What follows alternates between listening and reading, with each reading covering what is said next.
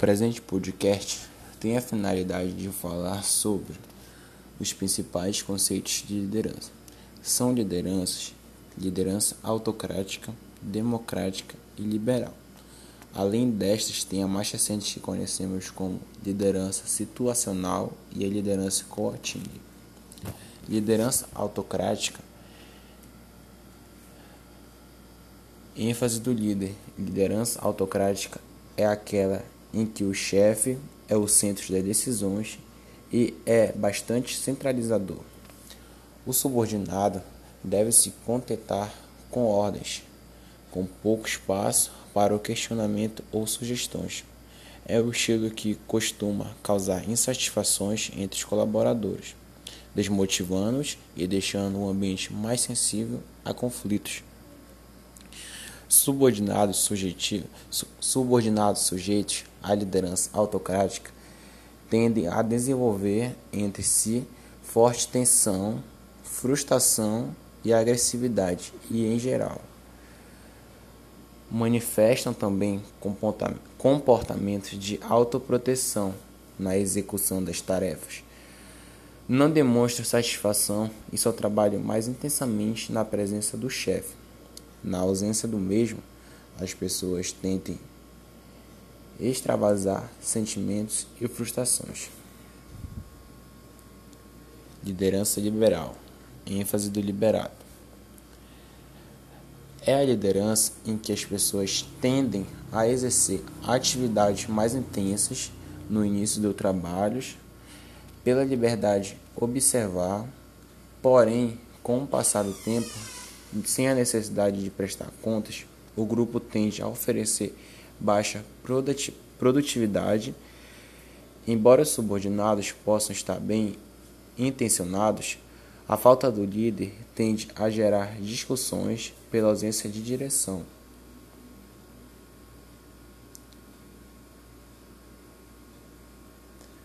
A liderança liberal segue o pre pressuposto de que os colaboradores já são maduros o suficiente e não necessitam de um acompanhamento constante.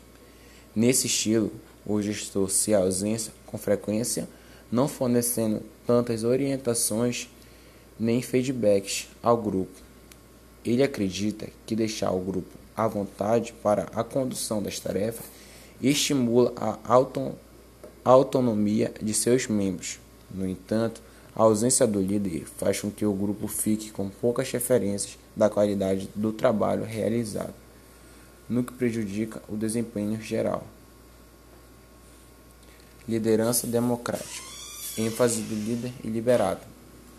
A liderança democrática encoraja os colaboradores a participarem e incentiva-os a darem sugestões e opiniões.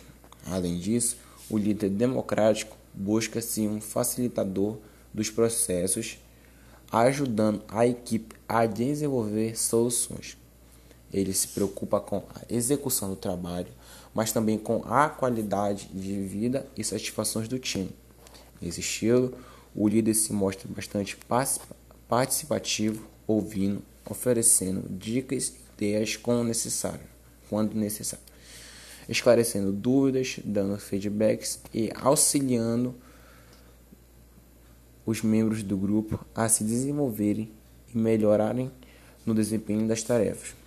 Esse estilo favorece um melhor relacionamento entre todos, uma vez que a comunicação flui com liberdade e as pessoas são incentivadas a se exposerem sem críticas ou censurar o que leva os membros a serem mais responsáveis uns pelos outros.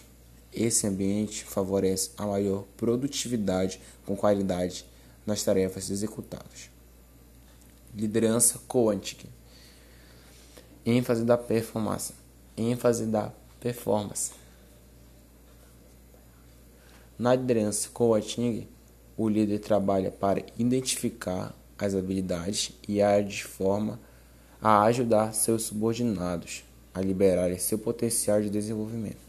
O líder busca motivar os profissionais, criando um clima de cooperação, confiança e crescimento.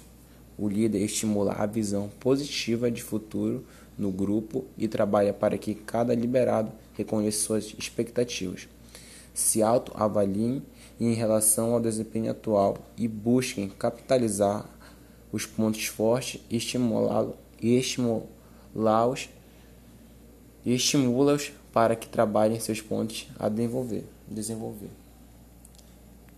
Neste processo, o líder exibe um interesse verdadeiro pelo aumento de performance em seus subordinados, incentivando a cada membro no estabelecimento de planos de ação para assegurar a melhoria do desempenho, para melhorar a, a para assegurar a melhoria do desempenho.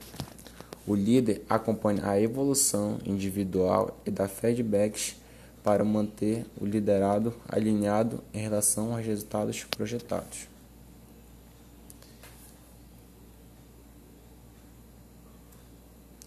A liderança situacional, ênfase na maturidade e situação.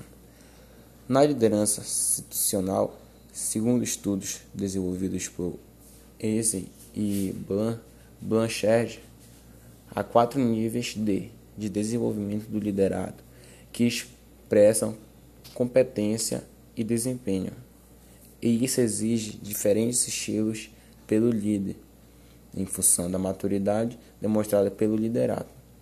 Os líderes bem-sucedidos são aqueles que conseguem adaptar seu comportamento para entender as necessidades em seus liderados. Neste caso, conhecer a maturidade do liderado em relação à situação é fundamental.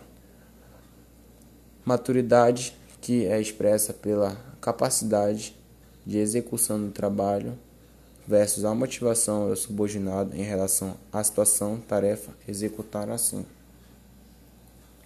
Para subordinados com baixa competência e alto desempenho, o líder deve fornecer direção para devolver, desenvolver suas habilidades.